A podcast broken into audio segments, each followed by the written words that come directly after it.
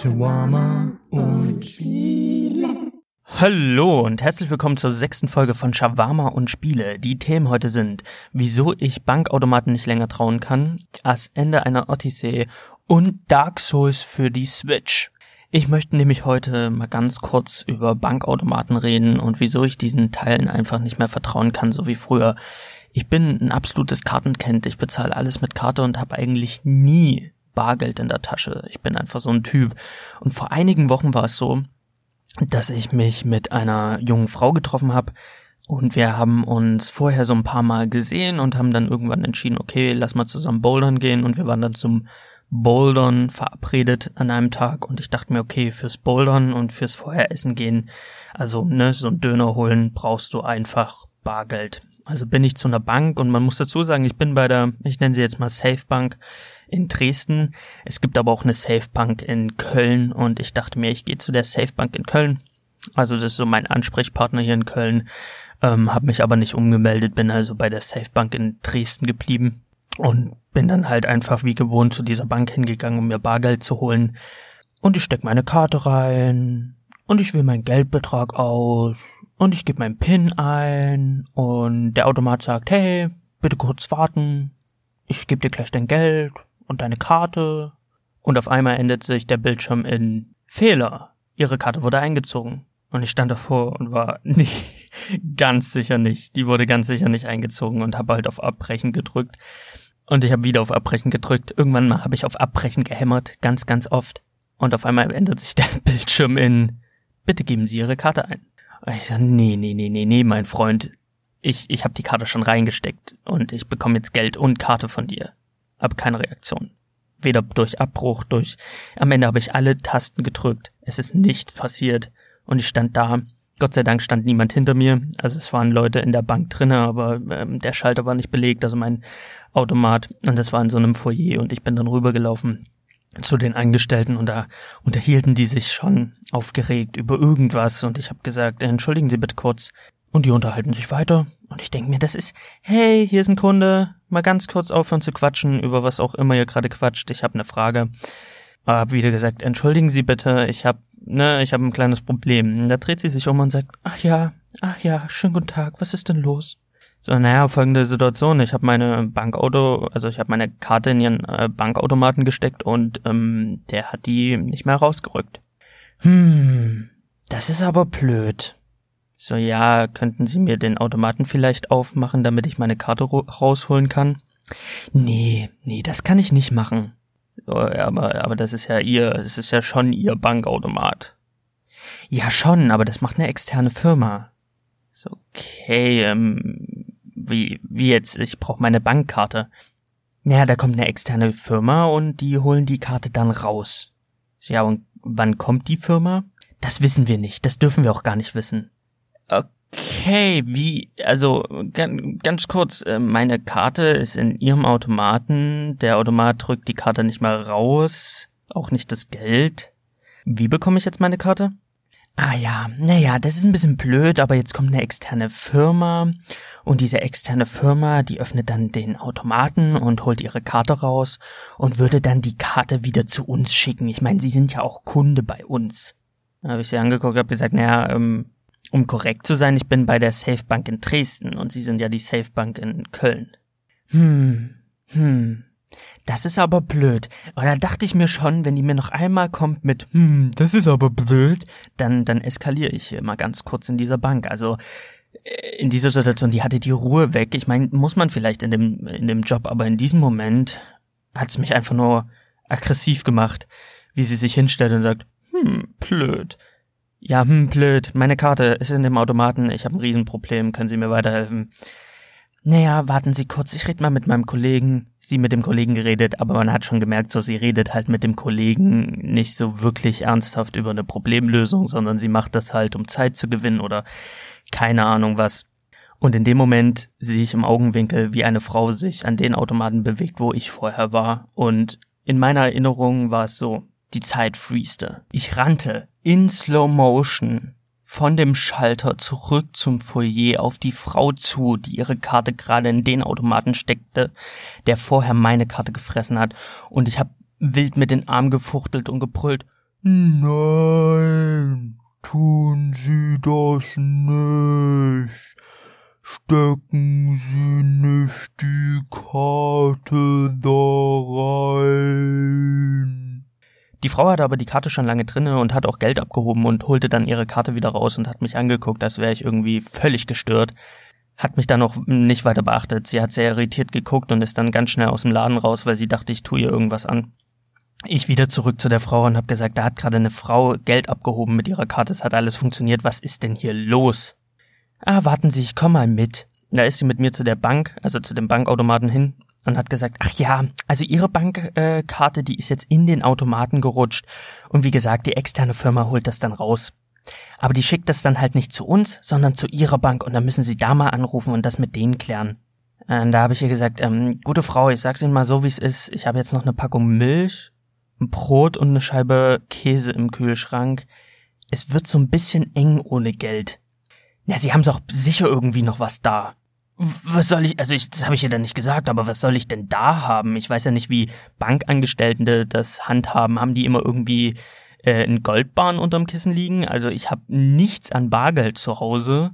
Wo soll ich denn irgendwo noch was haben? Und so habe ich sie auch angeguckt und da meinte sie, naja, Sie können ja auch Banküberweisung machen und sich da irgendwie Geld leihen. Da hat sie einen Punkt. Das Problem an der ganzen Geschichte ist, ich habe in Köln nur eine Bezugsperson meine beste Freundin und die war auf dem Festival in Leipzig oder in der Nähe von Leipzig und ist dann auch eine Zeit lang in Sachsen geblieben. Das heißt, sie war nicht available für mich. Ich war völlig alleine in dieser riesengroßen Stadt ohne Bargeld, ohne Karte. Und sie meinte dann, naja, klären Sie das mal mit Ihrer Bank. Schönen Tag noch. Und ist gegangen. Und ich habe meine Bank angerufen und habe ihm die Situation erklärt und habe gemeint, mein, ich bin in Köln alleine in einer großen Stadt, ich brauche Bargeld. Ich, was ist mit der Karte? Nö, Warten Sie mal kurz. Geben Sie mir mal Ihre Bankdaten. No, okay, ich gucke mal. Hm. Na, wissen Sie was? Also ich, ich sehe ja hier, ich muss mal kurz gucken. Ah ja, so, jetzt hab's. Also, Ihre Bankkarte, da ist ja genug Geld drauf. Und die ist auch noch nie abgelaufen. So, ja, wieso wurde die dann eingezogen? Hm, nur ich, also ich kann es mir nur so erklären, dass da ein technischer Fehler vorliegt. Also anders kann ich, kann ich mir das nicht erklären. So, ja, okay, ähm, mir ist das jetzt langsam egal. Ich will jetzt einfach nur wissen, was ich tun kann. Na, passen Sie auf. Wir machen das so. Ich sperre jetzt erstmal Ihre Karte und Sie rufen am besten äh, in, in, in einer Woche nochmal an. Also so, le, geben Sie uns mal so fünf bis sieben Tage. Dann rufen Sie nochmal an. Und wenn die Karte dann bei uns angekommen ist, dann schicke ich Ihnen das nach Dresden, äh, nach Köln. So, okay, also habe ich jetzt sieben Tage keine Karte mehr. Kann ich eine neue beantragen? Nö, das können sie auch machen, aber das dauert dann am Ende länger, als wenn sie hier ein bisschen warten. Okay, also habe ich gar keine andere Wahl. Nee, nee, tut mir leid, die haben sie nie. Ist okay, ähm, vielen Dank, ich rufe sie dann einfach in einer Woche an. Also stand ich da. Gar keine andere Möglichkeit. Kein Bargeld, keine Karte, keine Freunde in Dresden, die mir was leihen könnten. Völlig aufgeschmissen ich meine Mutter angerufen, die in Dresden sitzt. Also man muss sagen, das ist ja, Dresden ist nicht um die Ecke. Dresden ist das andere Ende von Deutschland. Köln, Dresden, das sind über 600 Kilometer Entfernung. Das ist nicht eben mal so schnell geklärt. Und meine Mutter hat überlegt, ne, wir haben so ein bisschen gequatscht miteinander und habe so gefragt, ob sie da vielleicht noch eine Idee hat und wir haben so gebrainstormt und währenddessen bin ich dann halt zu dem Treffpunkt gegangen, wo ich mich dann mit der ähm, Frau getroffen habe, mit der jungen Frau. Und diese junge Frau hat dann halt irgendwie das Ende von dem Telefonat mitbekommen, ähm, weil sie dann schon da war und wir haben dann da so ein bisschen drüber gequatscht und sie hat dann gesagt, hey, kein Problem, ich zahl dir das, den Döner oder den Shawarma und ich zahl dir das Bouldern und ist alles kein Thema. Mir war das aber so schrecklich unangenehm, weil im Grunde genommen kannte ich sie nicht wirklich. Ich habe sie so ein paar Mal getroffen, wir sind Bouldern gegangen aber es war jetzt nicht so, dass wir irgendwie Best Friends waren oder sich da sonst irgendwas angebahnt hat, sondern es war halt einfach nur, man lernt halt einen neuen Menschen kennen und da ist mir das halt unheimlich unangenehm gewesen, mich so einladen zu lassen. Das wäre mir aber auch unabhängig vom Geschlecht unangenehm gewesen, weil ich bin so ein Typ, ich mag es nicht, Geld zu leihen. Also ich ähm, leihe ich leihe Leuten Geld, weil ich damit kein Problem habe, aber so komisch es klingt, ich habe halt ein mega Problem damit, mir Geld von anderen Leuten zu leihen, weil ich hasse das Gefühl, Geldschulden zu haben. Schon bei Leuten, die ich kenne. Also bei meiner Familie, bei meinen ähm, ja Bekannten, also ich, ich, ich hasse das, ich mag das nicht. Aber in dem Moment war ich völlig aufgeschmissen und war einfach dankbar, dass sie mir das Essen bezahlt hat, dass sie mir den, das Bowlern bezahlt hat. Und sie hat mir dann am Ende auch noch 20 Euro zugesteckt und hat gesagt, geh mal einkaufen. Dafür bin ich ihr unendlich dankbar, aber es war alles fürchterlich unangenehm und ich habe ihr das dann alles so schnell wie möglich per Online-Überweisung ja überwiesen und musste dann feststellen, wie wie abhängig man von so einer scheiß Plastikkarte ist am Ende des Tages. Also wenn man sich mal überlegt, wie selbstverständlich man diese Karte einsetzt, wie man Geld abheben geht, wie man an der Kasse damit bezahlt. Und wenn das alles nicht mehr möglich ist und man hat wirklich nur diesen 20-Euro-Schein, das ist eine unheimliche Beschneidung der Freiheit. Dann sitze ich halt zu Hause und denke mir, boah, ich hätte jetzt mal so übelst Bock auf diese Veggie-Ferkel von dieser Firma, die ich in meinem Podcast nicht nennen werde aber ich kann nicht losgehen und die einfach kaufen. Ich habe zwar 20 Euro in meiner Tasche, aber dafür muss ich ja das Nötigste kaufen, also Brot, Käse, ein Wein, um am Ende des Tages äh, feuchtfröhlich in Selbstmitleid zu zergehen. Also wirklich die Basic-Sachen, die man zum Überleben braucht. Da waren, waren halt solche Sachen nicht drinnen. Und ich kann auch, konnte nicht auch eben mal losgehen und mir eine Pizza holen, irgendwie beim Pizzamann um die Ecke, weil ich nur diese 20 Euro hatte für unbestimmte Zeit. Und das war sehr, sehr unangenehm. Meine Mitbewohnerin hat mir dann noch angeboten, hey, überweis mir einfach Geld und ich gebe dir das bar. Das war ganz lieb, das habe ich auch ähm, angenommen, das Angebot. Aber man kommt sich ja doch dämlich vor, wenn man wie so ein Kind zur Mutti rennt und sagt, ah, hast du mal 10 Euro, hast du mal 20 für mich, ich möchte mal einkaufen gehen. Das ist ja, das ist ja nicht Freiheit. Freiheit und Selbstbestimmung gehen da einfach flöten, wenn man diese Teile nicht hat. Und es gab keine andere Möglichkeit. Ich habe auch den Mann am Telefon vom Kundenservice gefragt, wie komme ich denn jetzt an Bargeld? Da meinte er, es gibt die Möglichkeit, dass er Geld überweist an die Bank in Köln und ich muss ihm nur einen Betrag sagen, dann würde er das einrichten und in drei Tagen könnte ich mir in der Filiale, wo meine Karte verloren gegangen ist, das Geld dann abholen. Da dachte ich mir, drei Tage für eine Überweisung von Bank zu Bank, die ja eigentlich sich denselben Namen teilen, strange. Und er meinte dann, ja, aber da müssen Sie mit Gebühren rechnen. Und in dem Moment dachte ich so an drei, sechs Euro, diese typischen, ich gehe an einen Automaten, der nicht zu meiner Bank gehört, Gebühren. Und ich habe dann noch vorsichtig gefragt, na, wie viel Gebühr wäre das denn? Und da sagt er, naja, es sind schon 20 Euro Gebühr. 20 Euro! 20! Das heißt, wenn ich 20 Euro Bargeld haben möchte, zahle ich 40 Euro meiner Bank? Also, hupt. Ich, ich, ich, ich habe ich hab nur noch gelacht und habe gesagt, nee, ganz sicher nicht. Und da meint er, ja, ich weiß, aber das ist das Einzige, was ich Ihnen anbieten kann. Also, wie, das ist das Einzige, was Sie mir anbieten können? 20 Euro in meiner Situation als Gebühr? Ich meine, wem zahle ich diese 20 Euro? Dafür, dass irgendein Sesselfurze irgendwie drei Klicks mit der Maus macht, um das Geld zu transferieren? Also mal ganz im Ernst, 20 Euro als Kunde dieser Bank? Fuck off. das war lächerlich viel an Gebühr und deswegen habe ich das dann noch gelassen und bin dann halt so durchgerobbt und die Härte war nach diesen, nach dieser Woche rufe ich dann halt an und da ist dann halt eine Frau dran und ich erkläre ihr die Situation, dass ihr Kollege gesagt hat, dass er mir die Karte dann zuschickt und ich will einfach wissen, ob die Karte schon angekommen ist. Nur, also eine Karte ist hier bei uns, nee. Ich so, ja, okay, ähm, wann kommt die denn und wann können Sie die zuschicken? Nee, also, wir schicken ja gar keine Karte rum. Also, die Karte hat ja äh, eine Unterschrift hinten dran und eine Karte mit Unterschrift, die, die verschicken wir nicht. Das können wir nicht machen. So, ja, wie jetzt? Ihr Kollege hat gesagt, sie schicken sie, sie schicken mir die Karte zu. Ich warte jetzt schon seit sieben Tagen. Nee, das geht nie. Kommen Sie vorbei und holen Sie sich die ab. Ich, so, ich bin in Köln. Ich lebe in Köln. Ich muss 600 Kilometer fahren. Wegen der Karte. Das geht nicht klar. Nö, wissen Sie was, machen Sie es doch mal so. Gehen Sie doch mal auf Ihre App und auf der App gibt's einen Reiter und da drücken Sie drauf und da bestellen Sie sich einfach eine neue. So wie ich bestelle mir einfach eine neue. Nur füllen Sie das aus, so als hätten Sie die verloren und da kriegen Sie in fünf Tagen eine neue. Wie jetzt, ich, ich hätte jetzt schon lange eine neue Karte haben können. Nur, nur, füllen Sie das aus, alles kein Problem, ist alles gut. So, ja, aber okay, Dankeschön, vielen Dank für das Gespräch.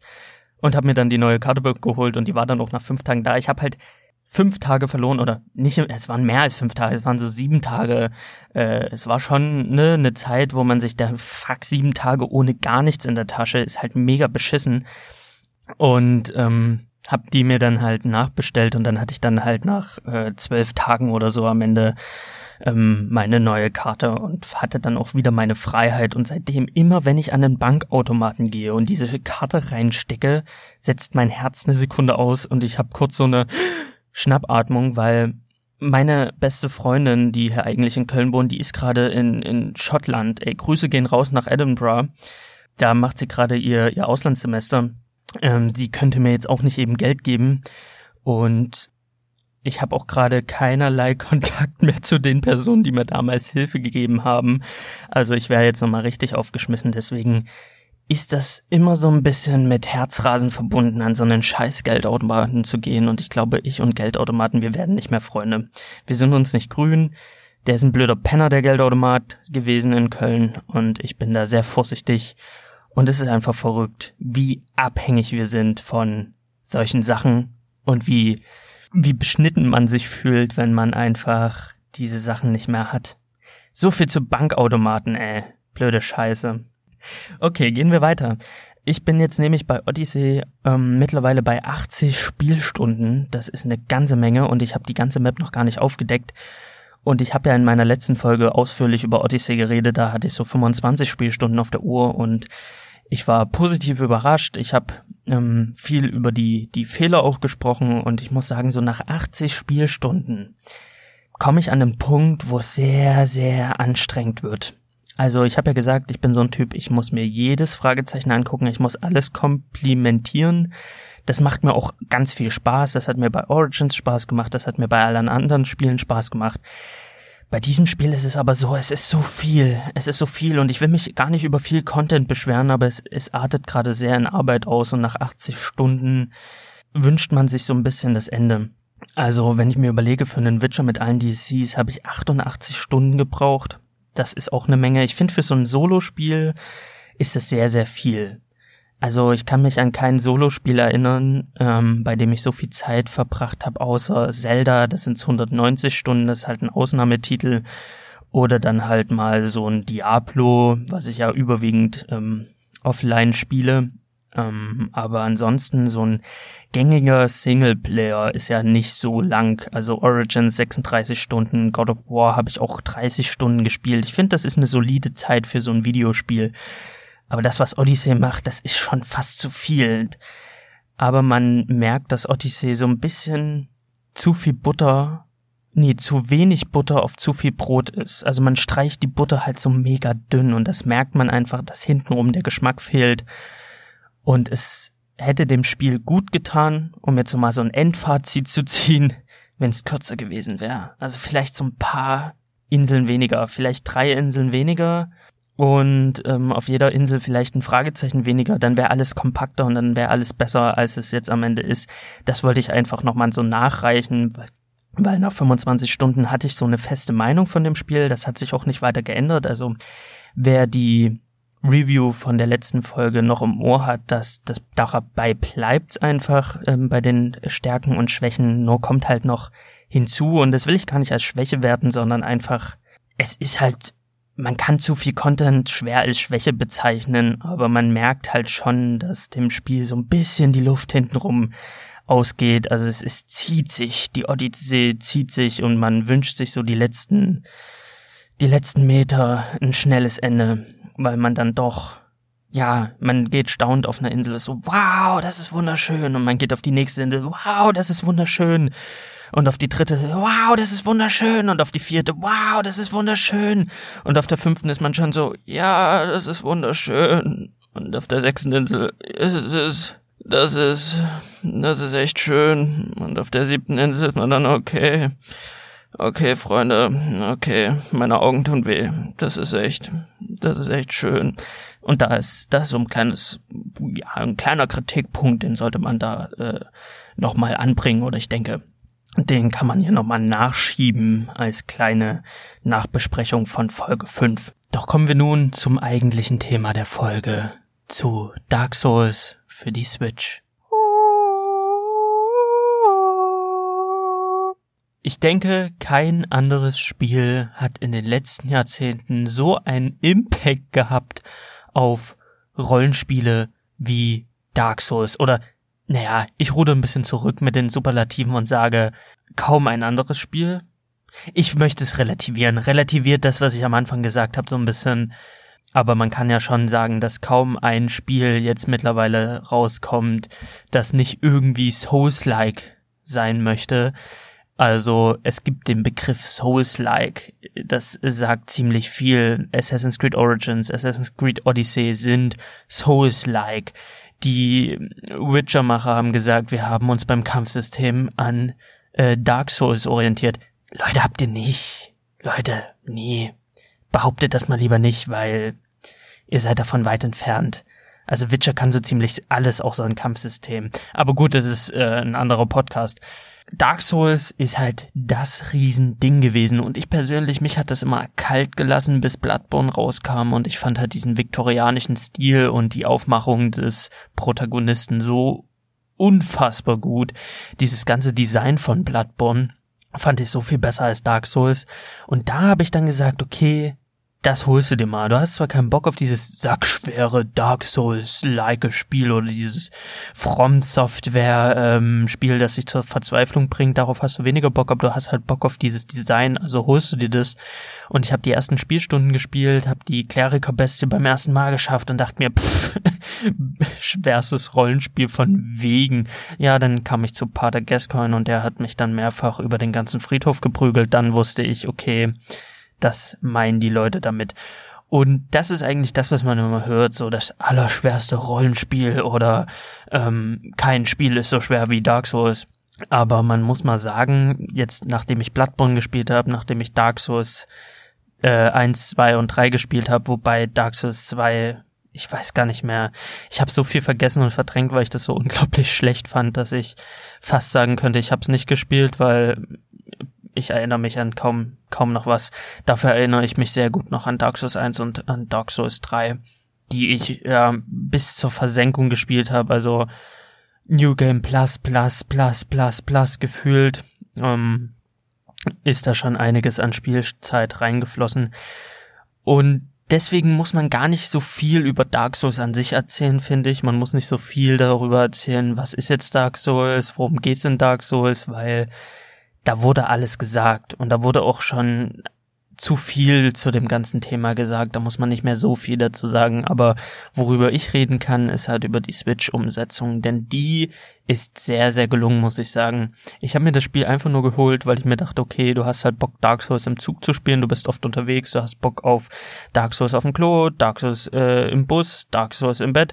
Überall willst du Dark Souls spielen, deswegen holst du dir das nochmal für die Switch. Und ich muss auch sagen, dass Dark Souls 1 keinen guten Stand bei mir hatte nach einem verkackten Dark Souls 2, für mich verkackten Dark Souls 2, habe ich mir dann Dark Souls 1 ähm, geholt. Also ich habe die Spieleserie sehr ähm, konfus äh, mir erschlossen. Also nicht in der chronologischen Reihenfolge, sondern es war Bloodborne, Dark Souls 2, Dark Souls 1 und dann Dark Souls 3.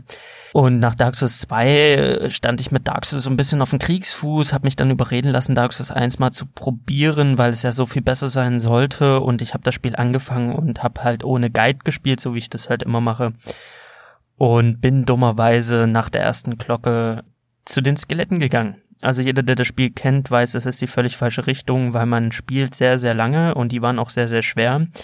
Und am Ende bin ich unten angekommen, halt wirklich in, an dem tiefsten Punkt des ganzen Spiels, also an der tiefsten Höhle überhaupt, wo man dann halt wirklich stundenlang in diesem Gebiet verbringt, um äh, ganz nach unten zu kommen. Nur um dann dort unten festzustellen, dass ich nicht mehr weiterkomme, weil ich den falschen Weg eingeschlagen habe. Und bei Dark Souls 1 ist es noch so, dass man in der ersten Hälfte des Spiels sich nicht wegteleportieren kann von Leuchtfeuer zu Leuchtfeuer, sondern man sitzt dann halt dort unten vor dem Portal von Nito fest. Und dann ist mir bewusst geworden, okay, wenn du das Spiel weiterspielen möchtest, musst du den ganzen Weg wieder zurücklaufen. Und das war der Punkt, wo ich das Spiel ausgemacht habe und nicht mehr weitergespielt habe, weil ich mir gedacht habe, ich werde ganz sicher nicht nochmal von ganz unten nach ganz oben gehen ich habe da keinen Bock drauf. Hab's beiseite gelegt, monatelang nicht angerührt. Kurz vor Dark Souls 3 Release habe ich mir dann einen neuen Charakter erstellt bei Dark Souls 1 und habe dann auch ein bisschen mit einem Guide gespielt. Also ich habe immer mal so bei einem äh, bei den Let's Plays von den Rocket Beans immer mal so hingeschielt, okay, wo gehen die lang? Dann habe ich das pausiert und bin da lang gegangen und wenn ich mal nicht weiter wusste, habe ich dann wieder geguckt, so geskippt, wo sind die lang gegangen um ungefähr eine Ahnung zu haben, weil ich wollte mir halt jetzt nicht einen klaren Guide durchlesen, um mich spoilern zu lassen, sondern ich wollte halt so ein bisschen immer nur so eine Ahnung haben, in welche Richtung soll es denn gehen, falls ich halt wirklich mal nicht weiterkam. Und dann hat das Spiel geflowt. Ich fand es auch toll, wie diese Spielwelt ähm, zusammenhing, aber man hat schon gemerkt, es ist viel, viel langsamer als Bloodborne. Es ist ähm, viel, viel älter. Also man spürt halt einfach, dass da eine ganze, eine ganze Ecke Fortschritt fehlt. Und man spürt auch, dass die erste Hälfte einfach ohne das Teleportieren unfassbar unnötig kompliziert und anstrengend ist, weil man dann doch irgendwo festhängt in einem Gebiet, sagt, okay, ich müsste jetzt nochmal in das Gebiet irgendwas farmen gehen und man muss den ganzen Weg laufen. Also man ist die erste Hälfte des Spiels damit äh, ja hat man damit zu tun, einfach von A nach B zu laufen. Man läuft die ganze Zeit und wirklich geil wird Dark Souls 1 erst, wenn man das Herrschergefäß hat und sich teleportieren kann. Viele sagen ja, da beginnt Dark Souls dann wirklich. Da haben sie irgendwo recht, aber die erste Hälfte ist halt wirklich unfassbar zäh. Und dennoch habe ich mich dazu entschlossen, das für die Switch zu holen, weil ich weiß, Dark Souls 1 hat bei mir nicht den größten Stand. Ich finde Dark Souls 3 und Bloodborne sehr, sehr viel besser. Und Dark Souls 1 ist halt immer so, okay, ich sehe die Gründe, wieso Leute das mögen und ich sehe halt auch, dass das so neben Demon's Souls der Urvater der Serie ist. Aber sonderlich geil fand ich den halt nicht. Deswegen habe ich den auch einmal durchgespielt und nicht im New Game Plus Plus wie Bloodborne und Dark Souls äh, 3. Und ich habe aber die Feststellung gemacht, dass diese Switch-Ports unfassbar viel Spaß machen. Also mir persönlich. Äh, ich habe das an Skyrim gesehen. Ich habe Skyrim nie durchgespielt. Ich habe das äh, mir für die PS3 mal geliehen von meinem Bruder. Habe das nicht durchgespielt. Ich habe es dann für die PS4 mal gehabt. Nee, für die Xbox One hatte ich eine Promo-Disc. Hab's äh, nicht zu Ende gespielt und hatte es dann auch für einen PC mir mal günstig geschossen und hab's halt auch nicht zu Ende gespielt. Also ich habe immer angefangen und irgendwie mittendrin die Motivation verloren, weil ich das Kampfsystem zum Beispiel unheimlich scheiße fand und immer mehr der Fallout statt der Skyrim-Fan war. Und hab's mir dann nochmal für die Switch geholt, weil ich mir dachte, riesige Open World für unterwegs. Und tatsächlich in meinen vielen Zugreisen ähm, habe ich das Spiel dann durchgespielt mit allen DLCs, weil ich dann nochmal anders Spaß damit hatte als auf der Heimkonsole. Und das habe ich mir von Dark Souls ein bisschen erhofft. Und als ich es dann auf der Gamescom mal getestet habe und gesehen habe, dass das echt richtig gut läuft, habe ich es mir dann halt auch geholt. Und ich habe immer noch mit Odyssey zu tun, deswegen habe ich gestern den ganzen Tag gespielt, äh, mal so zwischendurch und werde es jetzt erstmal ruhen lassen. Und habe ja eine Glocke geläutet und ich bin jetzt gerade in den Katakomben, nee, ich bin in den in den Abwässerkanälen, wo man dann auch auf den ähm, Drachen trifft und alles drum und dran. Also ich habe ich bin ganz am Anfang von dem Spiel. Ich habe einfach gucken wollen, wie das performt und es performt halt wie ein PS3, also wie der PS3-Titel. Es ist halt nicht dieses Remastered für PS4 und Xbox One. Das schafft die Switch anscheinend nicht, aber mit den 30 FPS, die sind auch in äh, Blytown, also ich war in Schandstadt, ähm, funktioniert das alles sehr, sehr gut. Es läuft sehr, sehr flüssig, also sehr, sehr flüssig im Sinne von für PS3-Niveau. Und geht den Schritt weiter, dass dort, wo die PS3 dann halt wirklich Framerate-Einbrüche hatte, hält die Switch die, Konta die konstanten 30 FPS. Also es gab selten, dass das Spiel mal gerockelt hat. Also wirklich seltene, seltene Fälle. Und es macht genau das, was ich erwartet habe. Nämlich auf dem Handheld sehr, also in diesem Handheld-Modus von der Switch, sehr, sehr schön aussehen also ich bin wirklich überrascht, wie gut dieses Spiel aussieht in diesem Handheld-Modus, wie ordentlich das läuft. Flüssig in Anführungsstrichen, also in flüssig für PS3-Niveau. Und dass es nochmal eine ganze Ecke Spaß, mehr Spaß macht, Dark Souls äh, zu spielen, während man im Bett liegt. Oder Dark Souls zu spielen, während man im Bus unterwegs ist. Das Problem an der ganzen Geschichte ist, Dark Souls ist ein von den, von den Grundfarben her ein sehr dunkles Spiel und dadurch spiegelt ist natürlich extrem. Die Switch hat ja das Problem, dass der Bildschirm sehr stark spiegelt. Dark Souls ist da nicht das richtige Spiel. Also das, das ist zu düster. Ich habe jetzt die Helligkeit auf äh, voll gedreht und selbst da muss ich sagen, ich sehe ganz oft mein Gesicht statt den Charakter. Das stört mich ein bisschen. Also die Spiegelung kommt dem, kommt dem Spiel wirklich nicht zugute. Um, ähm, aber man muss sagen, diese Joy-Cons die, die mir am Anfang ein bisschen Sorgen gemacht haben, die machen einen guten Job. Weil ich habe Dark Souls 3 mit der Xbox, also mit dem Xbox One Controller am PC gespielt und da ist das natürlich sehr präzise. Der Xbox One Controller ist eigentlich der beste Controller, den man haben kann. Meiner Meinung nach, also es ist so der beste Controller, den ich bisher in der Hand hatte. Und die Joy-Cons sind so mit das Schlechteste, was ich jemals in der Hand habe. Also es wirkt sich ja, es wirkt ja alles so ein bisschen billig, wenn man mal so die Schultertasten klickt, wenn man den, ja, den Stick bewegt. Das ist ja alles so ein bisschen locker. Das ist ja alles nicht so in, auf diesem Niveau Xbox One Controller. Und da gibt's dann manchmal bei den Kämpfen oder bei den Bewegungen Situationen, da muss man sich sehr, sehr stark an diese Joy-Cons gewöhnen, wenn man das im Handheld spielt, so wie ich das spiele, weil der linke Stick ist bei mir jetzt auch langsam ein bisschen ausgenuddelt. Das Problem haben auch andere, mit denen ich geredet habe, die eine Switch haben, dass das halt einfach ein bisschen lockerer ist als beim, beim, ja, ersten Mal, dass der immer ein bisschen lockerer ist.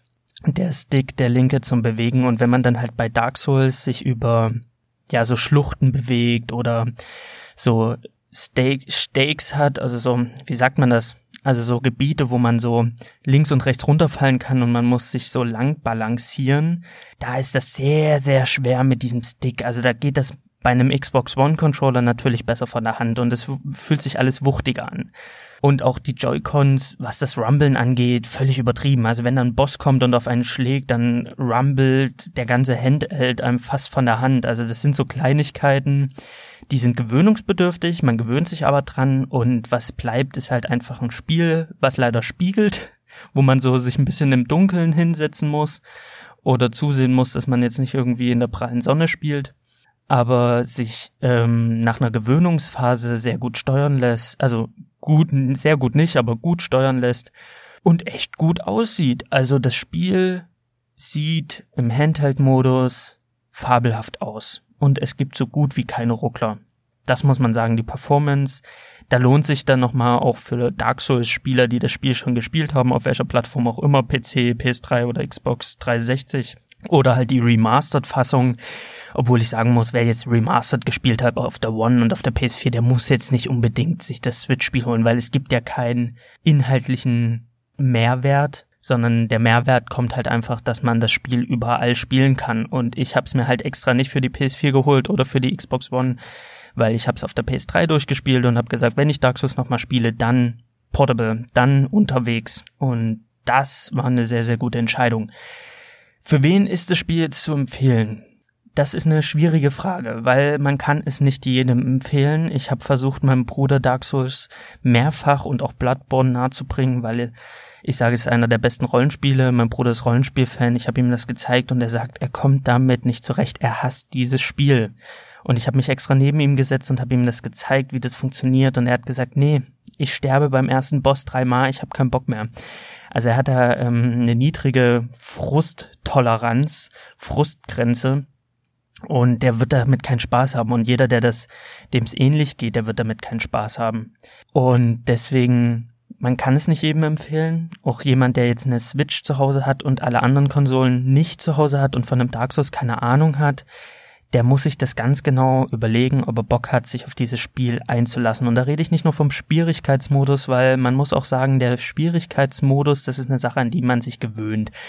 Und das Spiel wird immer schwerer geredet, als es am Ende ist. Es ist halt sehr speziell in seiner Art. Es ist sehr langsam im Kampfsystem. Es ist halt dieses Ausrollen, Schlagen, Schild hoch, Patterns merken.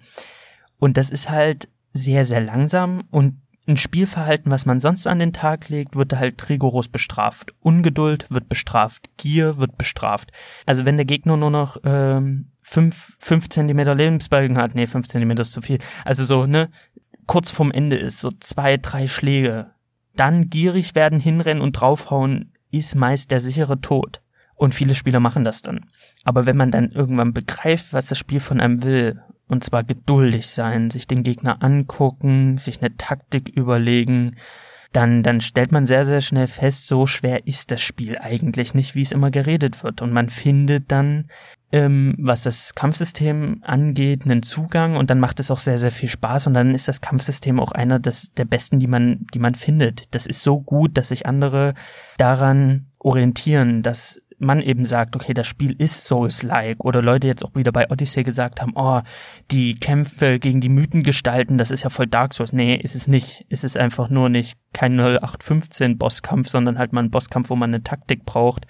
Und jede, jeder taktische Bosskampf ist auf einmal Souls. Und so viele Spieler haben versucht, dieses, dieses Dark Souls zu kopieren, weil das Kampfsystem einfach unheimlich viel Spaß macht, unheimlich cool ist Aber gerade Dark Souls 1 ist halt sehr, sehr langsam und da muss man Bock haben. Man muss Geduld mitbringen und Bock haben. Und ich sehe die viel größere Hürde nicht an dem Schwierigkeitsgrad, sondern an der Atmosphäre und der Art des Spiels. Es ist eine tote Welt, man hat kaum Charaktere. Man rafft von der Story eigentlich nichts, bis man dann, äh, weiß ich nicht, Epic Meme Bro äh, auf YouTube äh, sucht oder ähm, hieß der so? Epic Meme Pro? Oder war die Vidia? Also diese ganzen Dark Souls YouTuber, die einem die Lore erklären, die muss man dann aufsuchen oder ich musste die dann aufsuchen, um zu raffen, was ich da eigentlich spiele. Also die Story ist so kryptisch und versteckt, dass die meisten das Spiel durchspielen, ohne zu raffen, worum es hier eigentlich geht. So wird es den allermeisten gehen und da muss man Bock drauf haben. Weil es gibt, glaube so der, der Durchschnittsspieler spielt ja ein Spiel weil er unterhalten werden will, auch im, im storytechnischen ähm, Aspekt. Und der wird bei Dark Souls meistens ausbleiben für die allermeisten Spiele. Dann wird es unheimlich langsam sein, es wird nichts erklärt. Und da sehe ich halt das Problem. Nicht der Schwierigkeitsgrad in den Kämpfen, sondern einfach an dieser Besonderheit des Spiels, dass man sich so unheimlich darauf einlassen muss und dass es eben kein Feierabendspiel ist. Es ist kein Spiel, wo ich nach Hause gehe, also die allermeisten, die sagen, oh, ich will jetzt einfach mal eine Stunde zocken, um zu entspannen, die schieben sich dann halt in Spider-Man rein und hüpfen da fröhlich durch Manhattan, aber die haben halt, ich glaube, auf den Dark Souls hat man dann wenig Bock oder die allermeisten. Deswegen kann man das nicht uneingeschränkt empfehlen. Für jeden, der jetzt keine andere Konsole hat, außer die Switch und sagt, ich bin neu in diesem Gaming-Ding, jetzt ist ein neues Switch-Spiel rausgekommen, das heißt Dark Souls, sollte ich mir das kaufen dann sag ich, wenn du eine sehr, sehr spezielle Spieleerfahrung haben möchtest, also eine ruhige Atmosphäre, eine düstere Atmosphäre, Melancholie, ähm, wenig Story, die du siehst, wenig Sto also viel Story, die du dir selbst zusammenreimen musst und ein Kampfsystem, was sehr viel Geduld fordert und was auch sehr langsam ist. Wenn du darauf Bock hast, dann ja, greift zu. Denn was man diesen Spielen auch zugute, und dafür liebe ich sie eigentlich am meisten, das sind halt diese Momente, wenn man den Boss gelegt hat, den Controller erstmal weglegen muss, weil die Hände schwitzig sind und man sagt, ich hab's geschafft. Weil diesen Adrenalinstoß, dieses Herzrasen während eines Bosskampfes, das hat kein anderes Spiel bisher bei mir geschafft. Nicht eins. Das schafft nur Bloodborne und das schafft nur Dark Souls und dafür liebe ich das, weil ich bin bei Spielen immer tiefenentspannt außer in diesen Situationen, also außer bei Dark Souls und Bloodborne, da bin ich das nicht. Bei jedem anderen Spiel, wenn ich da sterbe, mache ich, mach ich die Konsole aus, wenn ich keinen Bock mehr hab und spiele es irgendwann mal äh, ein anderes Mal weiter. Aber bei einem Dark Souls und einem Bloodborne, da fängt's erst an. Da habe ich dann, ist mein Ehrgeiz geweckt, dann kämpf ich, dann probiere ich aus und dieser Moment, wenn man es dann geschafft hat, dieser Adrenalinstoß und dieses körperliche, was man ja dann wirklich spürt oder was ich dann wirklich spüre, das ist der Kick der mich dann auch Dark Souls spielen lässt. Und wer jemand, jemand, der da nicht Bock drauf hat, der sollte da absolut die Finger von lassen. Also es ist halt wirklich sehr speziell. Das ist wieder einer dieser Spiele, die ich nicht uneingeschränkt empfehlen kann. Aber gut, für alle, die Dark Souls schon gespielt haben und eine Switch haben und Bock haben, das unterwegs zu zocken, ja, es performt sehr gut. Holt es euch. Kauft, kauft, kauft. Es lohnt sich. Es ist ja jetzt auch nicht so teuer im Vergleich zu anderen Spielen. Und damit habe ich wieder alles gesagt, was ich sagen wollte. Ich wünsche euch einen wunderschönen Tag, einen wunderschönen Morgen, einen wunderschönen Abend, wann auch immer ihr das hört. Ganz viel Spaß bei dem, was ihr gerade macht und was ihr gerade spielt. Und bis bald. Shawarma und Spiele.